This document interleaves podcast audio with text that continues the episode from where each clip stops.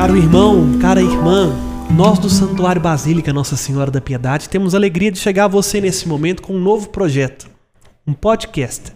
Com esse vídeo nós vamos dar o pontapé inicial para essa oportunidade aqui no canal Mãe Piedade de esclarecer dúvidas, que às vezes pode ser a sua. A cada época forte da igreja, a cada solenidade, cada dia importante, ou não. Se a coisa engrenar em momentos específicos, nós vamos ter a nossa participação neste podcast para ser um momento de catequese, onde nós vamos conhecer mais sobre a nossa fé e tirar as dúvidas sobre um tema específico. Hoje eu, Padre Felipe Carvalho de Macedo, pró-reitor do Santuário Basílica para Evangelização e Comunicação do Santuário, tenho a alegria de receber aqui o Samuel Magalhães, que é nosso servidor e colaborador nas transmissões e você talvez nunca ouviu, mas graças ao trabalho dele você pode acompanhar os eventos aqui da Serra da Piedade. Muito bem-vindo, Samuel. Olá, Padre Felipe, muito obrigado. É um prazer enorme estar aqui. Oi, povo de casa. E vamos aí estar debatendo sobre temas interessantes aí da igreja. E qual que é o nosso tema de hoje, Samuel? Lembra-te que és pó e ao pó has de voltar. O nosso podcast tem uma curiosidade. Aqui, o apresentador é o entrevistado. Então, agora a bola está com o Samuel, que vai nos ajudar a meditar nesse tema. Lembra-te que és pó e ao pó de voltar, porque hoje, quarta-feira de cinzas, nós iniciamos esse projeto e vamos meditar então sobre a quaresma. Então vamos lá, né? Esclarecer essas dúvidas aí. A minha primeira é de onde vem esse nome? O nome quaresma vem do termo latim quadragésima, que significa é, quadragésimo, 40, por causa da simbologia do número 40, Samuel. Show de bola. É, é até interessante, né, que é quarentena, a gente tá passando por ela agora e tal. Exatamente. Tem, deve ter a ver, né, provavelmente, 40, quarentena. Claro, quarentena aí no caso é porque os 40 dias de que você fica meio que de molho para esperar um processo de incubação, maturação de um vírus ou de alguma bactéria para você não contagiar outras pessoas. Sim, e também quando começa, quando termina, quantos dias são. A quaresma, se nós formos olhar cronologicamente, ela tem 43 dias. Por quê? Veja bem, ela começa na quarta-feira de cinzas e termina na quarta-feira santa, inclusive. Há uma polêmica gigantesca na igreja com esse inclusive. Porque a quarta-feira santa, todo mundo não tem dúvida de que ela faz parte da quaresma. Sim. Mas a quinta-feira santa é um dilema por causa da parte da manhã. Mas isso pode ser tema para um próximo podcast. Por quê? Porque aí nós vamos entrar na, na cronologia do trido pascal, o trido santo. Então, de forma bastante convencional, a quarta-feira de cinzas abre a quaresma, que conclui-se liturgicamente na quarta-feira santa. Dá um período de 43 dias. Aí você pode perguntar, mas não era só 40 dos tempos de jejum? É, Como é que nós sim. vamos falar de 43? Por quê? Aqui vem a primeira brecha que talvez muita gente não conhece no direito canônico. Aos domingos nós não fazemos penitência. Então, nós temos seis domingos no tempo quaresmal. O domingo primeiro domingo da quaresma, segundo domingo da quaresma, terceiro, quarto e quinto, e o domingo de ramos. Desses 43, vamos, você, vamos ver aí a matemática sua, se é tão boa quanto a do padre. 43, Samuel, menos 6 vai dar 37, exatamente. 37, vamos lá, de 37. 37 dias onde nós somos chamados a fazer a penitência. E aí nós vamos a, a juntar a esses 37 dias de penitência outros três dias que são de penitência também. A quinta-feira santa, a sexta-feira santa e o sábado santo. 37 mais 3 dá 40. Onde nós fechamos os nossos 40 dias de oração, reflexão e penitência. E nisso aí vai minha próxima pergunta. É qual o sentido dos 40? Tem algum significado ser 40 dias? Claro. O 40 na Sagrada Escritura é um número muito profundo. Vejam, vou pegar somente três exemplos para te dar onde o número 40 aparece. Cronologicamente, 40 dias de chuva no dilúvio, para que ali acontecesse a nova a nova criação. 40 anos que o povo de Deus andou no deserto para chegar na terra prometida. E 40 dias que Jesus ficou no deserto em oração e uma vida um tanto quanto mais austera para iniciar sua missão. É, o número 40 tá bem ligado aí a coisa de penitência, essas coisas assim de. Mas muito mais do que isso, Samuel, o 40 tá ligado a uma nova criação. Como eu vou tentar te explicar isso? Bom, veja. O porquê do dilúvio? O dilúvio, Deus o enviou e assim nos narra a redação do texto, vamos dizer assim, dos textos míticos do Gênesis, que pode ser uma outra questão da gente falar dessa mitologia bíblica que faz muito é muito diferente da mitologia como nós entendemos como algo relacionado à mentira e etc. Sim. E quando você fala com você que isso é um mito, hoje em dia é duas coisas. Ou porque você é muito bom na coisa, não, cara é um mito. Ou então é porque é uma mentira. Ah, isso aí é um mito, é uma mentira. Mas não tem nada a ver com a Sagrada Escritura nesse sentido. Bom, mas vamos lá. É, a mitologia do Gênesis. Você já ia perguntar, eu te cortei, perdão. Não, não. Mas vamos lá, vamos lá, tá interessante a explicação. Os 40 dias de dilúvio era no intuito de que Deus sufocasse o mal. Deus não queria acabar com a humanidade. Mas o pecado chegou a um tal ponto e o povo estava com o coração tão endurecido que Deus fez com que a água sepultasse os vícios. Então, 40 dias chove, para nascer uma nova criação. Veja, após 40 dias nasce uma humanidade isenta do pecado, obediente a Deus em tudo, na família de Noé. O outro 40, os 40 anos que o povo de Deus ficou no deserto, tem um outro sentido, um sentido de libertação. Eram presos no Egito, oprimidos por um poder social, político, não tinham liberdade. E desvencilham-se ali do faraó e de toda a corte política do Egito para ir a uma terra prometida, somente confiando na promessa de Deus. Bom, esse caminho de 40 anos então é uma peregrinação, uma mudança de opressão à libertação, e que nós podemos falar numa linguagem mais espiritual, do pecado à graça de uma vida apegada àquilo que nos prende a uma completa liberdade, de uma terra onde nós somos estrangeiros a uma terra onde nós somos herdeiros, desta vida para a vida eterna. E os 40 dias iconográficos de Jesus no deserto, de onde brota o sentido espiritual, é o tempo onde ele se prepara para assumir a sua missão pública. Jesus já está grandinho no Evangelho. De 12 anos até os seus 30 anos, a gente não sabe nenhuma linha não ser essa, que antes dele dar as caras para o mundo, ele apareceu de fato no, de, no deserto para preparar-se por meio de três coisas: por meio da oração e da penitência e da escuta mais atenta, isolado um tanto quanto do povo para escutar a vontade de Deus.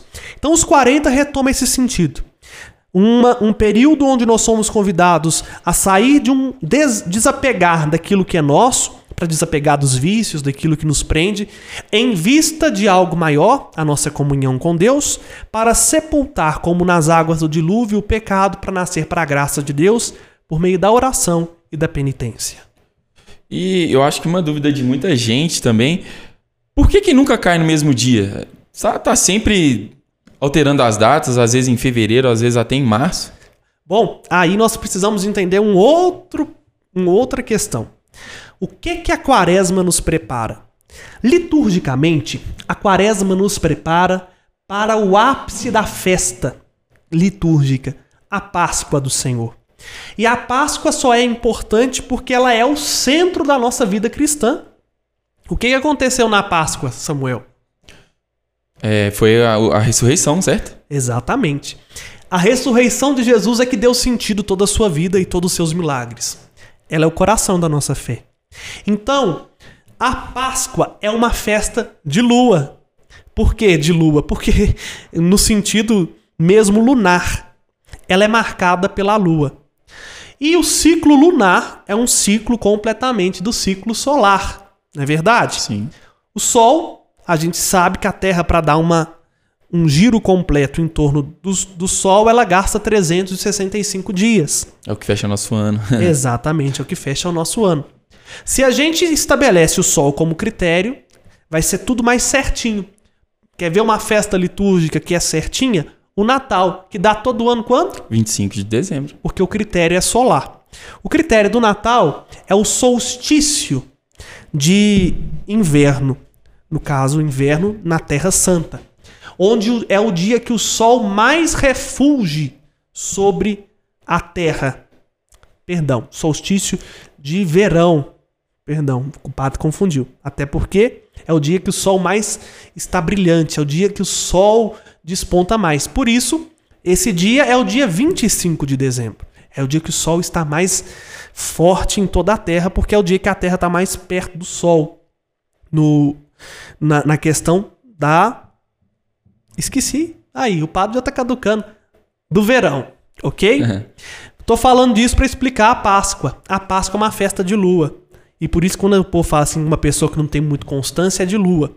Porque a lua gasta 28 dias para orbitar em torno da Terra. Então a contagem é totalmente diferente. E a Páscoa é marcada pela lua. Veja, é um tanto quanto difícil. A Páscoa é o primeiro sábado de lua cheia da primavera em Jerusalém. Então, estabelece-se que o primeiro sábado da lua cheia é sábado pascal, a noite em que se faz a memória da libertação no Egito. E por quê? Porque é o primeiro sábado do primeiro mês do ano judaico, que este é o critério para marcar. Então, sendo assim, o critério sendo a lua, cada ano vai dar numa data diferente. Estabelecida a Páscoa, a gente estabelece a preparação para ela, a preparação imediata que é a quaresma. Então a quarta-feira de cinzas vai ser então exatamente 43, perdão, 46 dias antes do sábado pascal dos judeus. E por isso que cada ano dá numa data diferente. Ah, muito bacana essa explicação. Agora eu queria saber o seguinte, é jejum geralmente a gente já lembra alguma coisa do corpo, que, por exemplo, você vai deixar de comer alguma coisa, isso é jejum. Mas e o sentido espiritual disso aí? O sentido espiritual do jejum.